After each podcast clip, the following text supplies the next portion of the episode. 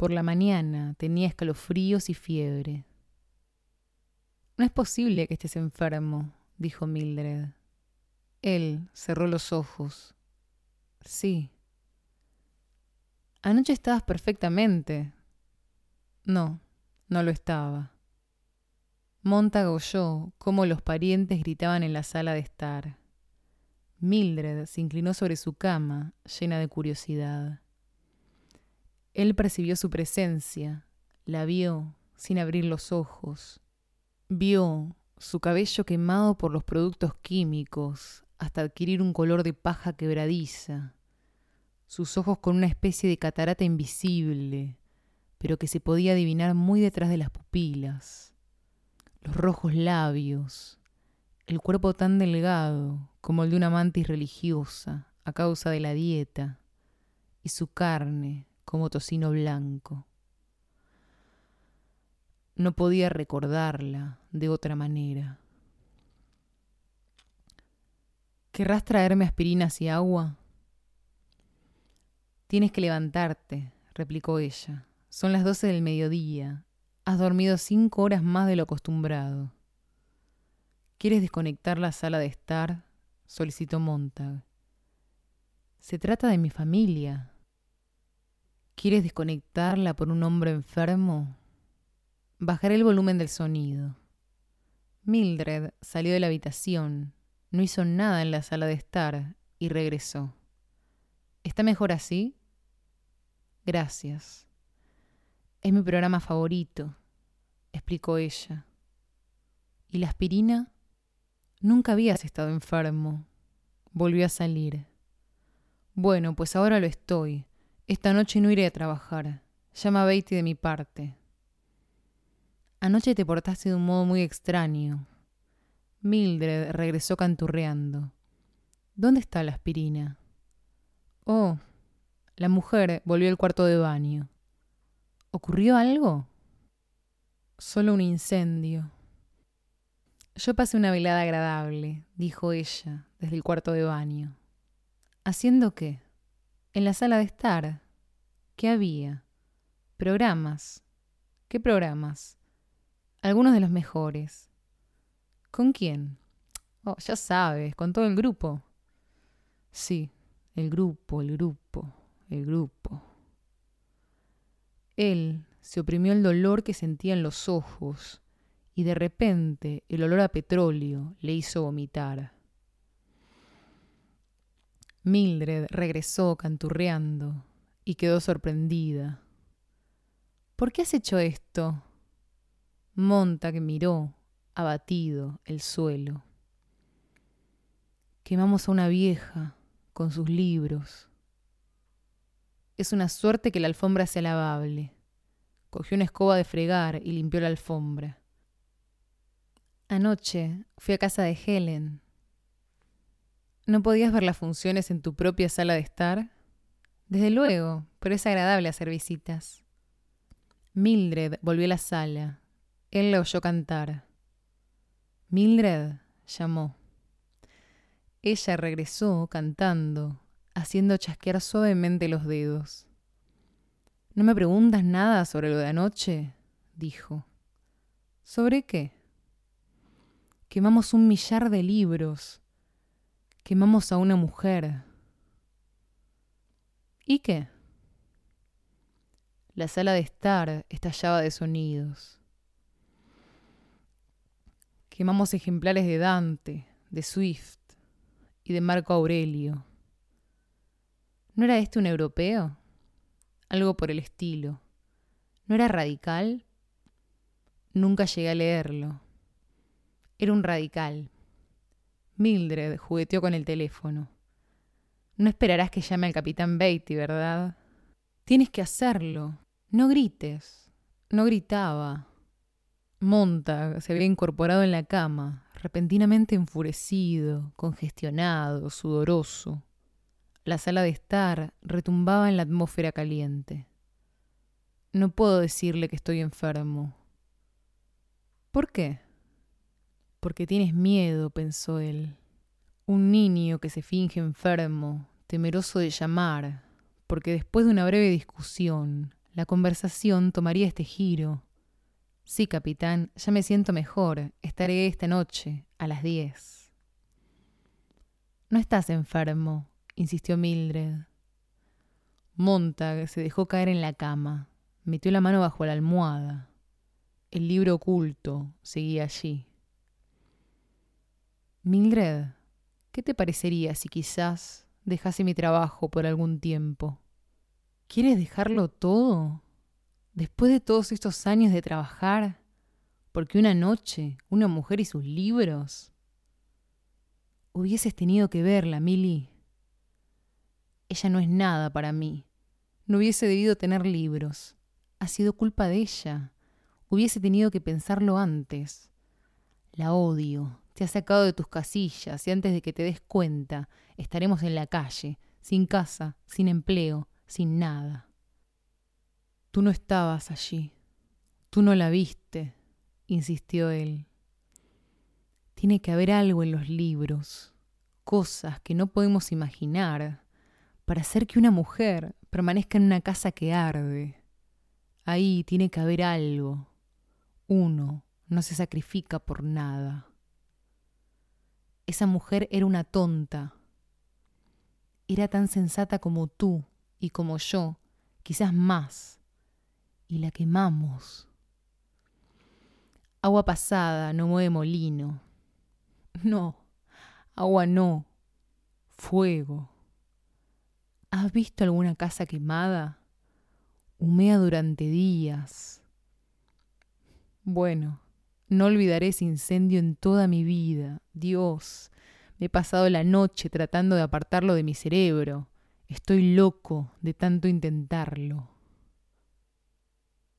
Hubieses debido pensar en eso antes de hacerte bombero. Pensar es que pude escoger. Mi abuelo y mi padre eran bomberos. En mi sueño corrí tras ellos. La sala de estar emitía una música bailable. Hoy es el día en que tienes el primer turno, dijo Mildred. Hubieses debido marcharte hace dos horas. Acabo de recordarlo. No se trata solo de la mujer que murió, dijo Montag. Anoche estuve meditando sobre todo el petróleo que he usado en los últimos diez años, y también en los libros. Y por primera vez me di cuenta de que había un nombre detrás de cada uno de ellos. Un hombre tuvo que haberlo ideado. Un hombre tuvo que emplear mucho tiempo en trasladarlo al papel. Y ni siquiera se me había ocurrido esto hasta ahora. Montag saltó de la cama. Quizás algún hombre necesitó toda una vida para reunir varios de sus pensamientos mientras contemplaba el mundo y la existencia. Y entonces me presenté yo, y en dos minutos, ¡zas! Todo liquidado. Déjame tranquila, dijo Mildred. Yo no he hecho nada. ¿Dejarte tranquila? Eso está muy bien. Pero ¿cómo puedo dejarme tranquilo a mí mismo?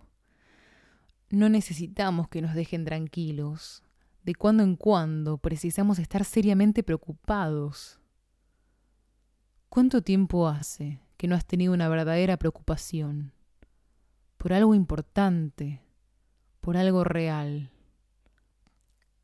Y luego cayó, porque se acordó de la semana pasada y las dos piedras blancas que miraban hacia el techo, y la bomba con aspecto de serpiente, los dos hombres de rostros impasibles, con los cigarrillos que se movían en su boca cuando hablaban.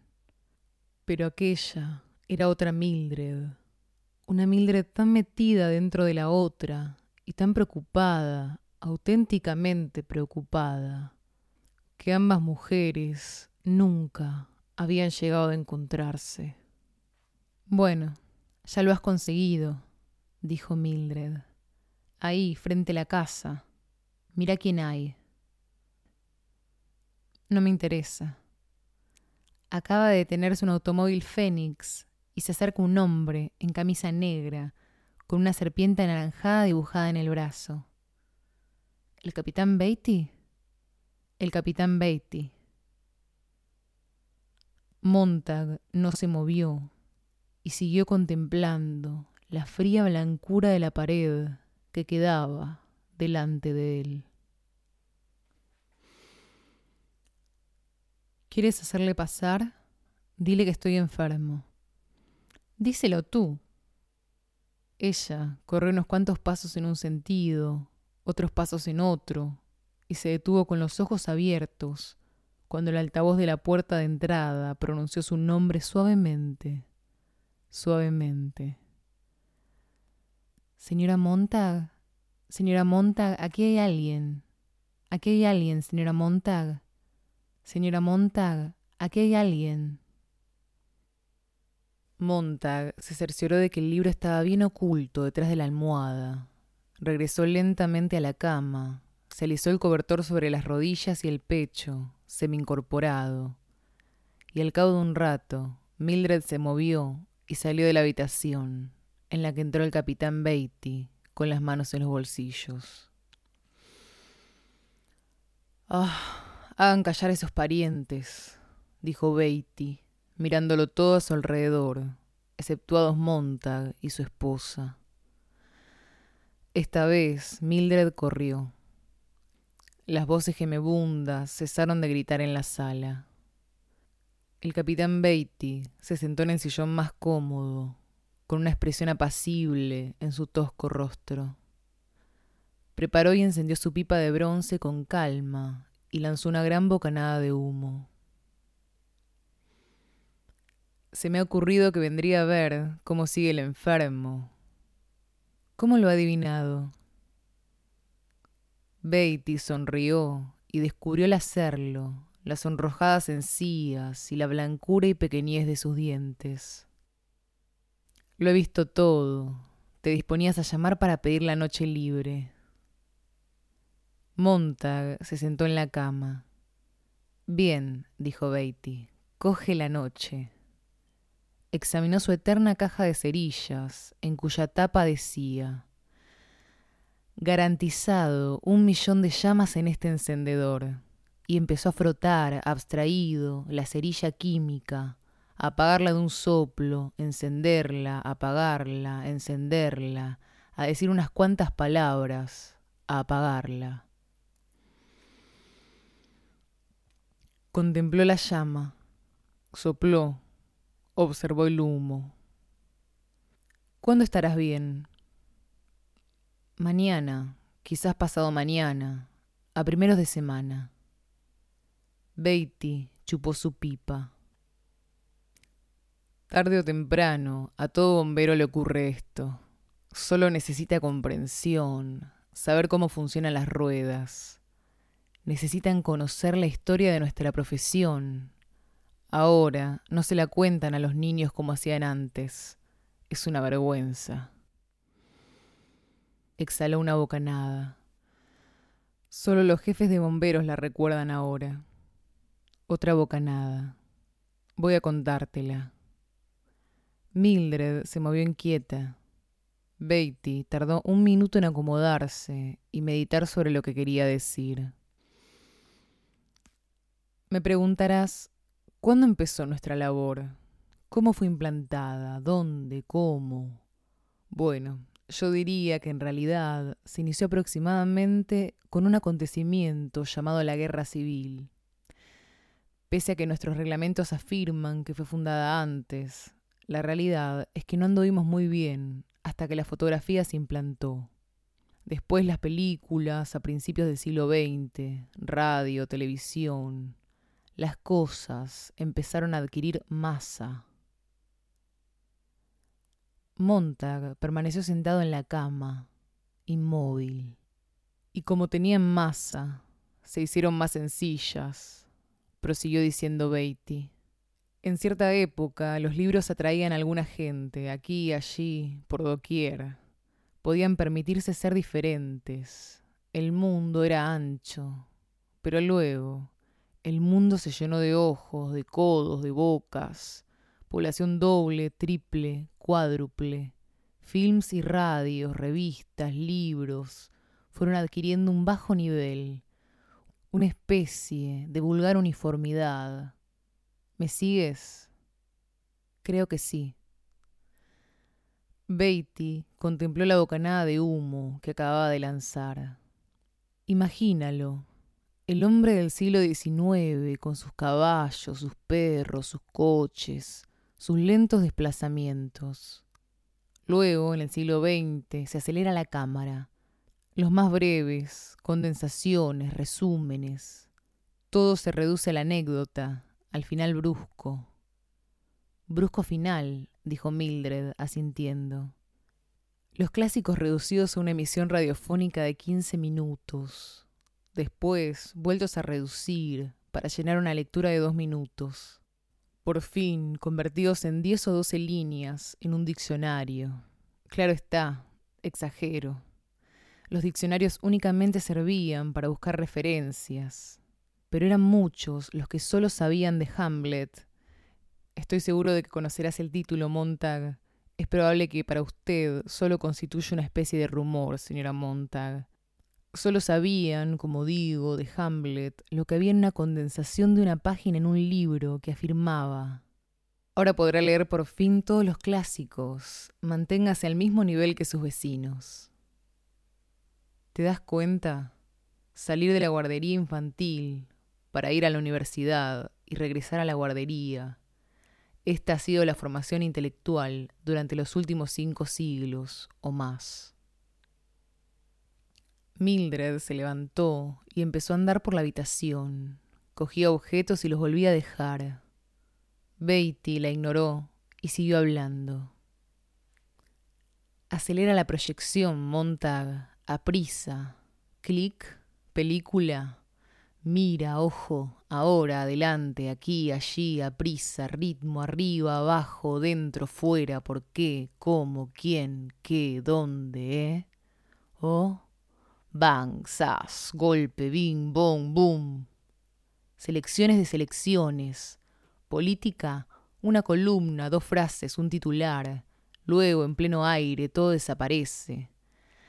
La mente del hombre gira tan aprisa a impulsos de los editores, explotadores, locutores, que la fuerza centrífuga elimina todo pensamiento innecesario, origen de una pérdida de tiempo, origen de una valiosa pérdida de tiempo.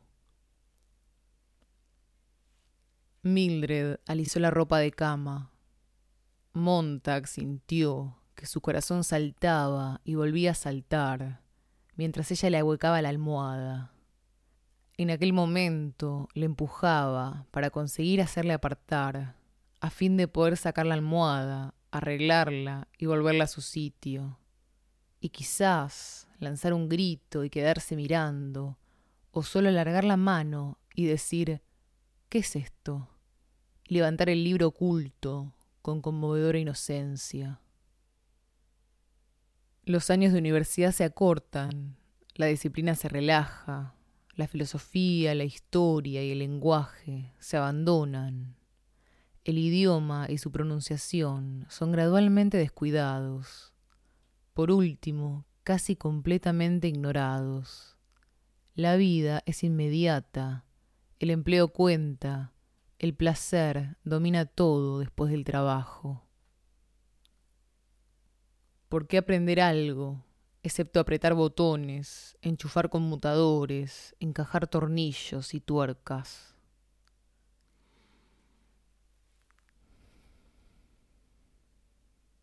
Deja que te arregle la almohada, dijo Mildred. No, susurró Montag. El cierre de cremallera desplaza el botón y el hombre ya no dispone de todo ese tiempo para pensar mientras se viste, una hora filosófica y por lo tanto una hora de melancolía. A ver, dijo Mildred. Márchate, replicó Montag. La vida se convierte en una gran carrera, Montag. Todo se hace deprisa, a cualquier modo. De cualquier modo, repitió Mildred, tirando de la almohada. Por el amor de Dios, déjame tranquilo, gritó Montag apasionadamente. A Beatty se le dilataron los ojos. La mano de Mildred se había inmovilizado detrás de la almohada. Sus dedos seguían la silueta del libro y a medida que la forma le iba siendo familiar, su rostro apareció sorprendido y después atónito. Su boca se abrió para hacer una pregunta. Vaciar todos los teatros, excepto para que actúen payasos, instalar en las habitaciones paredes de vidrio, de bonitos colores que suben y bajan como confeti, sangre, jerez o sauterne. ¿Te gusta la pelota base, verdad, Montag? La pelota base es un juego estupendo. Ahora, Beatty era casi invisible, solo una voz en algún punto, detrás de una cortina de humo. ¿Qué es esto? Preguntó Mildred, casi con alegría. Montag se echó hacia atrás y cayó sobre los brazos de ella. ¿Qué hay aquí? Siéntate, gritó Montag. Ella se apartó de un salto con las manos vacías. Estamos hablando. Beatty prosiguió como si nada hubiese ocurrido. ¿Te gustan los bolos, verdad, Montag? Los bolos, sí. ¿Y el golf? El golf es un juego magnífico. Baloncesto, un juego magnífico. Billar, fútbol, todos son excelentes. Más deportes para todos, espíritu de grupo, diversión, y no hay necesidad de pensar, ¿eh? Organiza y superorganiza superdeporte. Más chistes en los libros, más ilustraciones. La mente absorbe menos y menos. Impaciencia autopistas llenas de multitudes que van a algún sitio, algún sitio, algún sitio, a ningún sitio. El refugio de la gasolina. Las ciudades se convierten en moteles, la gente siente impulsos nómadas y va de un sitio para otro, siguiendo las mareas, viviendo una noche en una habitación, donde otro ha dormido durante el día y el de más allá la noche anterior. Mildred salió de la habitación y cerró de un portazo. Las tías de la sala de estar empezaron a reírse de los tíos de la sala de estar. Ahora, consideremos las minorías en nuestra civilización. Cuanto mayor es la población, más minorías hay, no hay que meterse con los aficionados a los perros, a los gatos, con los médicos, abogados, comerciantes, cocineros, mormones, bautistas, unitarios, chinos de segunda generación, suecos, italianos, alemanes, tejanos, irlandeses, gente de Oregon o de México. En este libro, en esta obra, en este serial de televisión, la gente no quiere representar a ningún pintor, cartógrafo o mecánico que exista en la realidad. Cuanto mayor es el mercado, Montag, menos hay que hacer frente a la controversia. Recuerda esto. Todas las minorías menores con sus ombligos que hay que mantener limpios. Los autores, llenos de malignos pensamientos, aporrean máquinas de escribir, eso hicieron. Las revistas se convirtieron en una masa insulsa y amorfa. Los libros, según dijeron los críticos snobs, eran como agua sucia. No es extraño que los libros dejaran de venderse, decían los críticos. Pero el público, que sabía lo que quería, permitió la supervivencia de los libros de historietas, y de las revistas eróticas tridimensionales, claro está. Ahí lo tienes, Montag. No era una imposición del gobierno. No hubo ningún dictado, ni declaración, ni censura. No. La tecnología, la explotación de las masas y la presión de las minorías produjo el fenómeno. Adiós, gracias. En la actualidad, gracias a todo ello, uno puede ser feliz continuamente se le permite leer historietas ilustradas o periódicos profesionales. Sí, pero ¿qué me dice de los bomberos? Ah. Beatty se inclinó hacia adelante, entre la débil neblina producida por su pipa. ¿Qué es más fácil de explicar y más lógico? Como las universidades producían más corredores, saltadores, boxeadores, aviadores y nadadores, en vez de profesores, críticos, sabios y creadores, la palabra intelectual, claro está, se convirtió en el insulto que merecía ser. Siempre se teme a lo desconocido. Sin duda te acordarás del muchacho de tu clase que era excepcionalmente inteligente, que recitaba la mayoría de las lecciones y daba las respuestas, en tanto que los demás permanecían como muñecos de barro y le detestaban. ¿Y no era ese muchacho inteligente al que escogían para pegar y atormentar después de las horas de clases?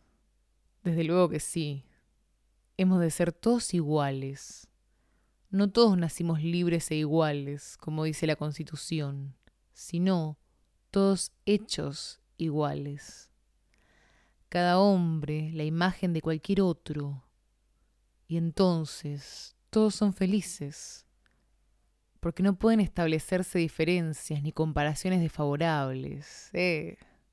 Un libro es un arma cargada en la casa de al lado. Quémalo, quita el proyectil del arma, domina la mente del hombre.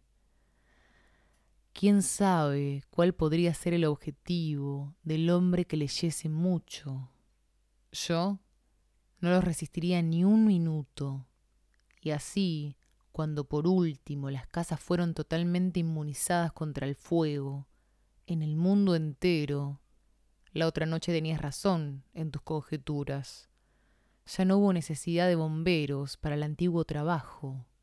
Se les dio una nueva misión, como custodios de nuestra tranquilidad de espíritu, de nuestro pequeño, comprensible y justo temor de ser inferiores censores oficiales, jueces y ejecutores. Eso eres tú, Montag, y eso soy yo.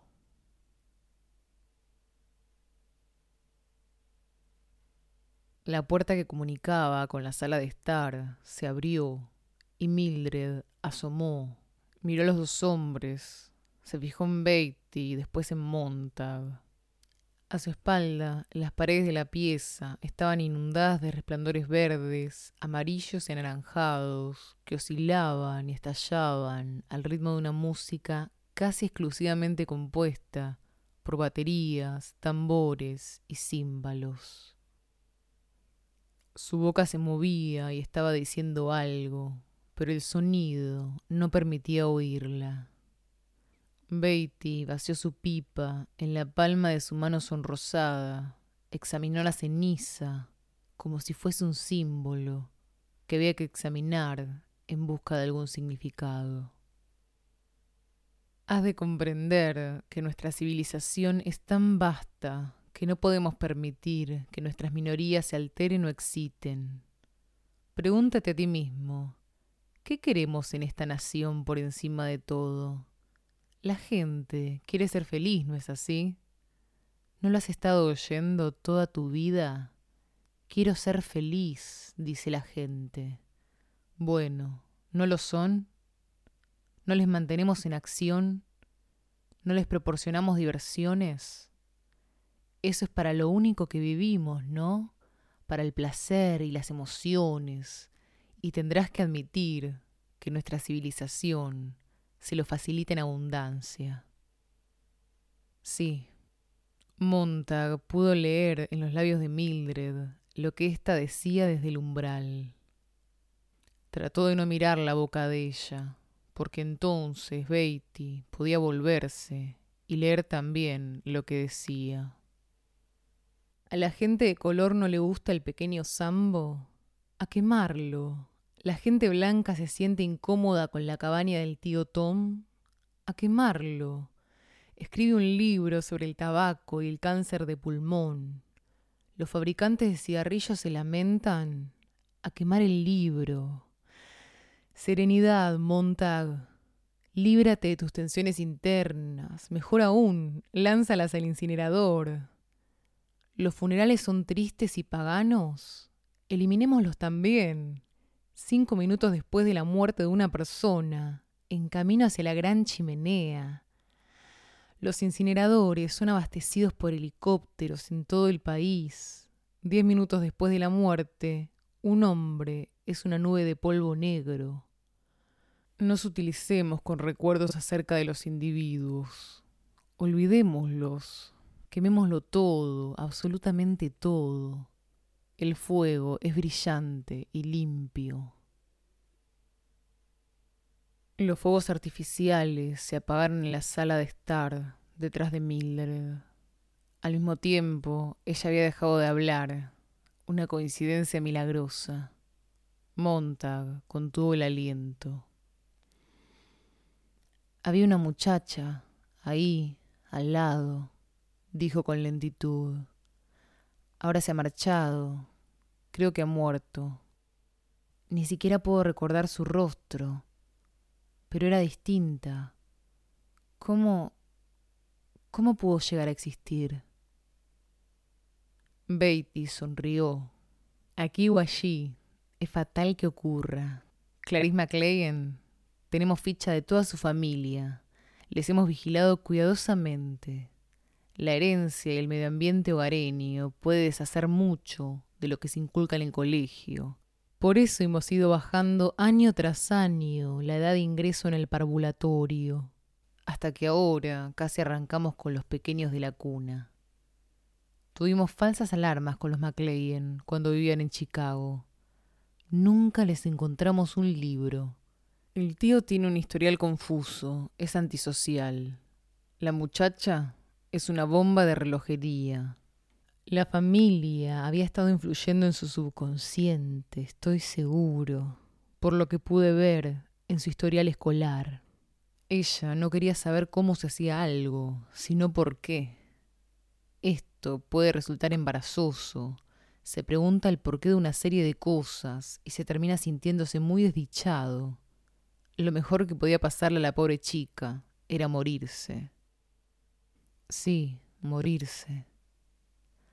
Afortunadamente, los casos extremos como ella no aparecen a menudo. Sabemos cómo eliminarlos en el embrión. No se puede construir una casa sin clavos en la madera. Si no quieres que un hombre se sienta políticamente desgraciado, no le enseñes dos aspectos de una misma cuestión para preocuparle. Enséñale solo uno, o mejor aún, no le des ninguno. Haz que olvide que existe una cosa llamada guerra, si el gobierno es poco eficiente, excesivamente intelectual o aficionado a aumentar los impuestos, mejor es que sea todo eso, que no que la gente se preocupe por ello. Tranquilidad, Montag.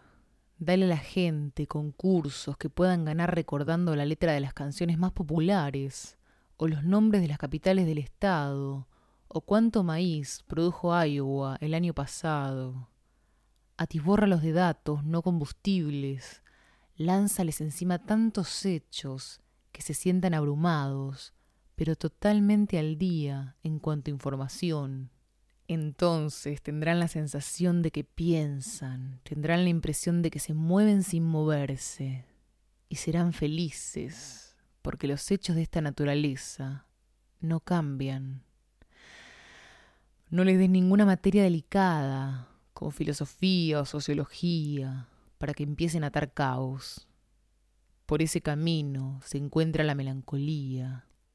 Cualquier hombre que pueda desmontar un mural de televisión y volver a armarlo luego, y en la actualidad la mayoría de los hombres pueden hacerlo, es más feliz que cualquier otro que trata de medir, calibrar y sopesar el universo, que no puede ser medido ni sopesado sin que un hombre se sienta bestial y solitario. Lo sé, lo he intentado, y al diablo con ello.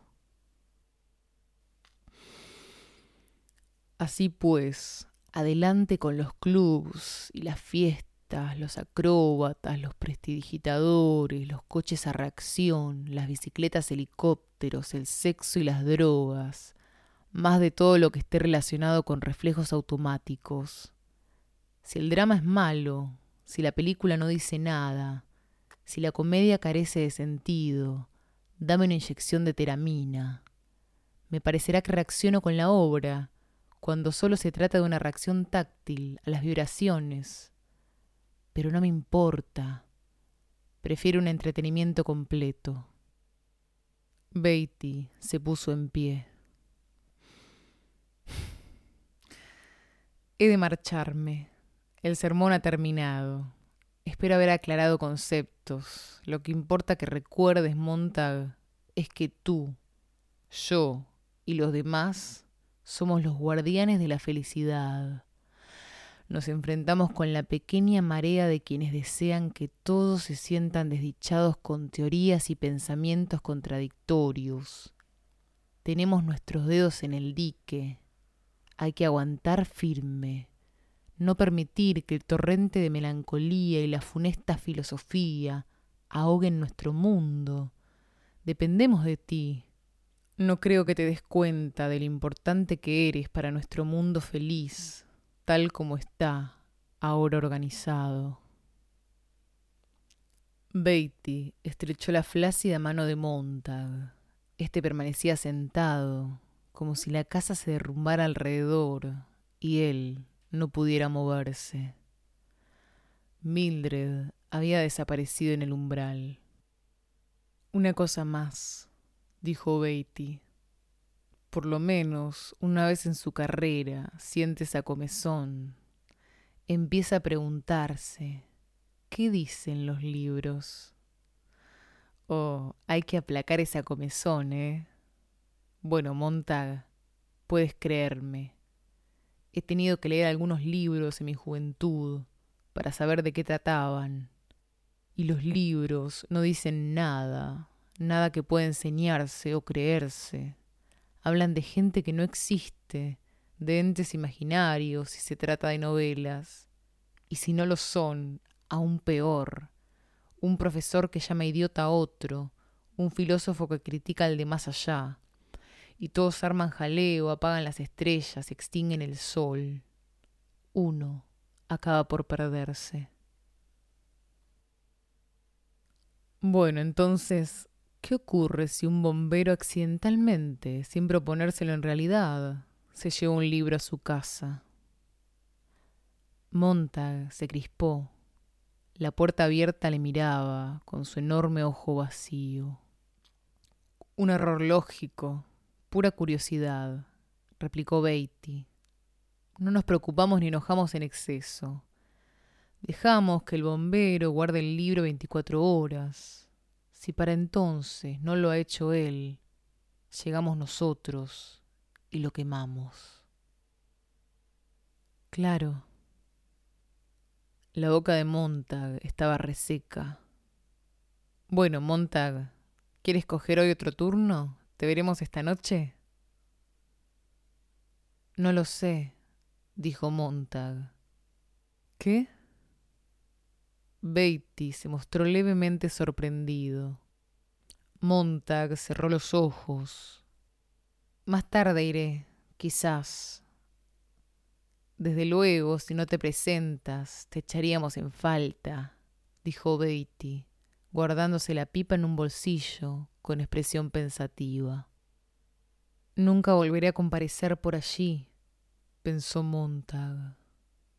Bueno, que te alivies, dijo Beatty. Dio la vuelta y se marchó. Montag vigiló por la ventana la partida de Beatty en su vehículo de brillante color amarillo anaranjado, con los neumáticos negros como el carbón.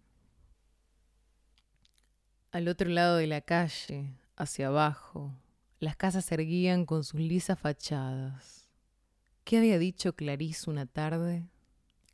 Nada de Porsche delanteros. Mi tío dice que antes solía verlos y la gente a veces se sentaba por las noches en ellos, charlando cuando así lo deseaba, meciéndose y guardando silencio cuando no quería hablar.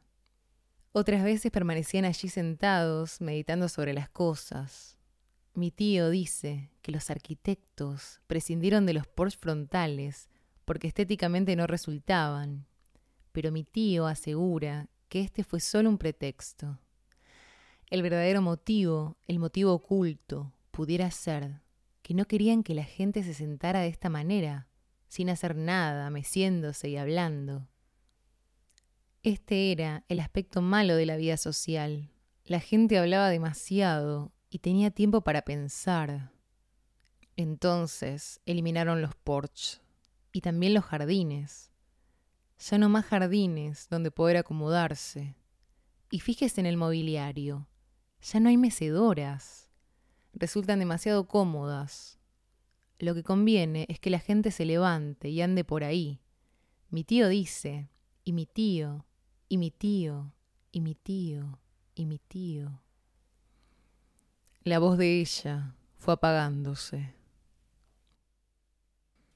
Montag se volvió y miró a su esposa, quien estaba sentada en medio de la sala de estar. Hablaba a un presentador, quien a su vez le hablaba a ella. Señora Montag, decía él, esto, aquello y lo demás allá. Señora Montag. Algo más y vuelta a empezar. El aparato conversor, que les había costado un centenar de dólares, suministraba automáticamente el nombre de ella siempre que el presentador se dirigía a su auditorio anónimo, dejando un breve silencio para que pudieran encajar las sílabas adecuadas. Un mezclador especial conseguía también que la imagen televisada del presentador en el área inmediata a sus labios articulara magníficamente las vocales y las consonantes. Era un amigo, no cabía la menor duda de ello. Un buen amigo. Señora Montag, ahora mire hacia aquí. Mildred volvió la cabeza, aunque era obvio que no estaba escuchando.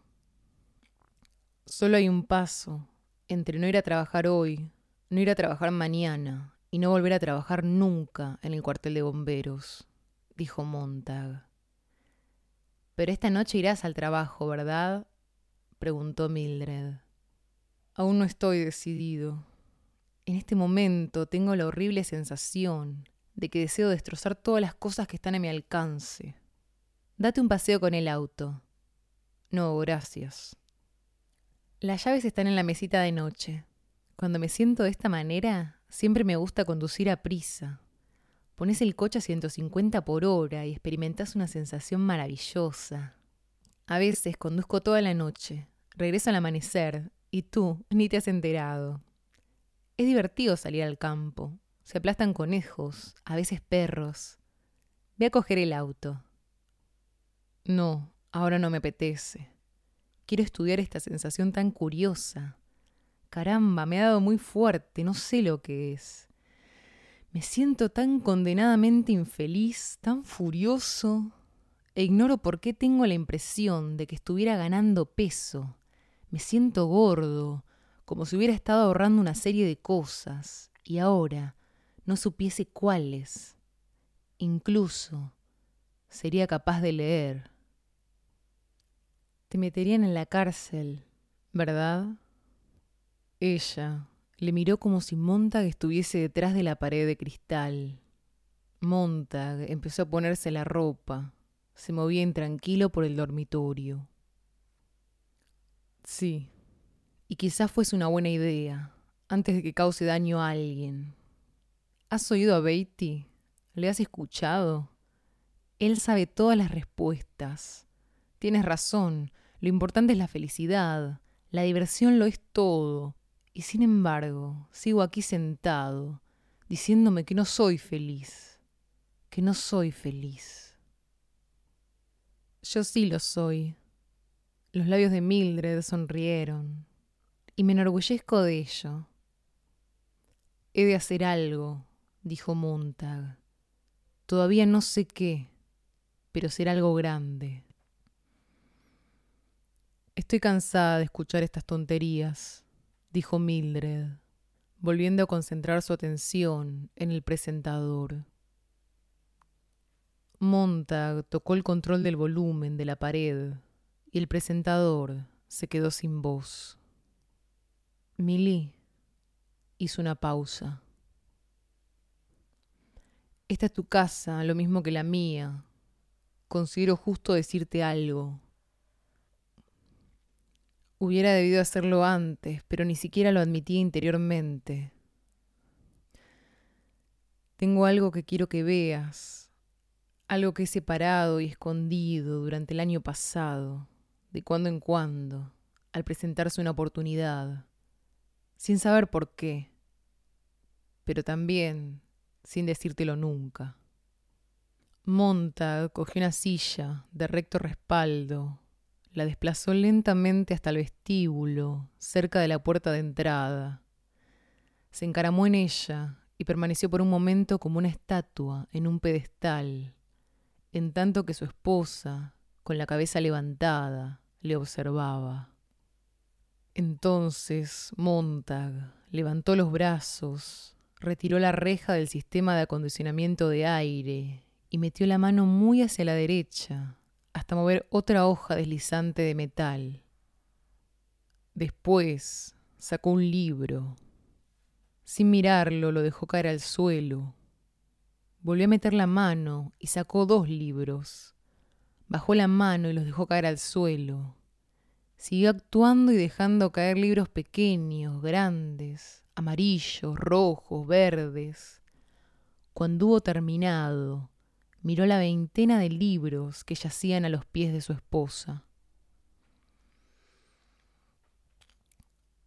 Lo siento, dijo. Nunca me había detenido a meditarlo, pero ahora parece como si ambos estuviésemos metidos en esto. Mildred retrocedió, como si se viese de repente delante de una bandada de ratones que hubiese surgido de improvisto del suelo. Montag oyó la rápida respiración de ella, vio la palidez de su rostro y cómo sus ojos se abrían de par en par.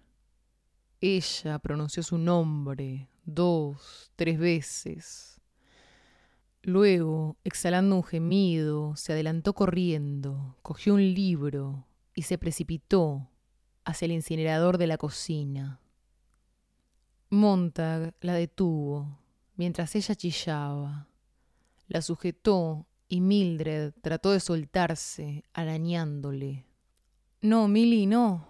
Espera, detente. Tú no sabes. Cállate. La bofeteó, la cogió de nuevo y la sacudió. Ella pronunció su nombre y empezó a llorar. Milly, dijo Montag, escucha. ¿Quieres concederme un segundo? No podemos hacer nada. No podemos quemarlos. Quiero examinarlos por lo menos una vez. Luego, si lo que el capitán dice es cierto, los quemaremos juntos, créeme, los quemaremos entre los dos. Tienes que ayudarme. Bajó la mirada hacia el rostro de ella y cogiéndole la barbilla, la sujetó con firmeza. No solo la miraba, sino que en el rostro de ella se buscaba a sí mismo e intentaba averiguar también lo que debía ser. Tanto si nos gusta como si no, estamos metidos en esto. Durante estos años no te he pedido gran cosa, pero ahora te lo pido, te lo suplico. Tenemos que empezar en algún punto, tratar de adivinar por qué sentimos esta confusión, tú y la medicina por las noches y el automóvil, y yo con mi trabajo. Nos encaminamos directo al precipicio, Mildred. Dios mío, no quiero caerme. Esto no resultará fácil. No tenemos nada en que apoyarnos, pero quizás podemos analizarlo, intuirlo y ayudarnos mutuamente. No puedes imaginar cuánto te necesito en este momento. Si me amas un poco, admitirás esto durante 24 28 horas. Es todo lo que te pido. Y luego habrá terminado, te lo prometo, te lo juro. Y si aquí hay algo, algo posible en toda esta cantidad de cosas, quizás podamos transmitirlo a alguien. Ella ya no forcejeaba. Montag la soltó. Mildred retrocedió tambaleándose hasta llegar a la pared Y una vez allí, se deslizó y quedó sentada en el suelo contemplando los libros. Su pie rozaba uno y al notarlo se apresuró a echarlo hacia atrás. Esa mujer de la otra noche, Milly, tú no estuviste allí, no viste su rostro. Y Clarice, nunca llegaste a hablar con ella. Yo sí. Y hombres como Beatty le tienen miedo. No puedo entenderlo. ¿Por qué han de sentir tanto temor por alguien como ella? Pero yo seguía colocándola a la altura de los bomberos en el cuartel, cuando anoche comprendí de repente que no me gustaba nada en absoluto y que tampoco yo mismo me gustaba. Y pensé que quizás fuese mejor que quienes ardiesen fueran los propios bomberos. Guy. El altavoz de la puerta de la calle dijo suavemente. Señora Montag, señora Montag, aquí hay alguien. Hay alguien, señora Montag. Señora Montag, aquí hay alguien.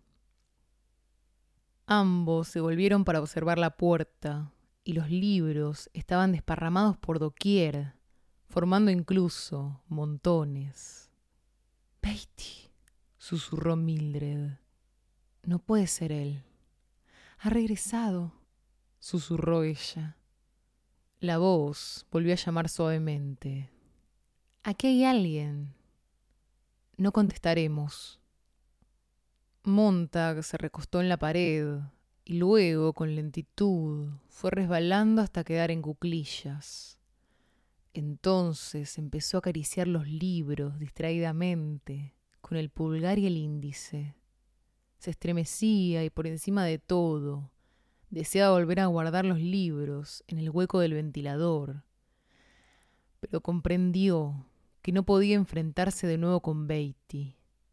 Montag acabó por sentarse, en tanto que la voz de la puerta de la calle volvía a hablar con mayor insistencia. Montag cogió del suelo un volumen pequeño. ¿Por dónde empezamos? Abrió a medias un libro y le echó una ojeada. Supongo que tenemos que empezar por el principio. Él volverá, dijo Mildred, y nos quemará a nosotros y a los libros. La voz de la puerta de la calle fue apagándose por fin. Reinó el silencio. Montag sentía la presencia de alguien al otro lado de la puerta, esperando, escuchando. Luego oyó unos pasos que se alejaban. Veamos lo que hay aquí, dijo Montag. Balanceó estas palabras con terrible concentración. Leyó una docena de páginas salteadas y por último encontró esto.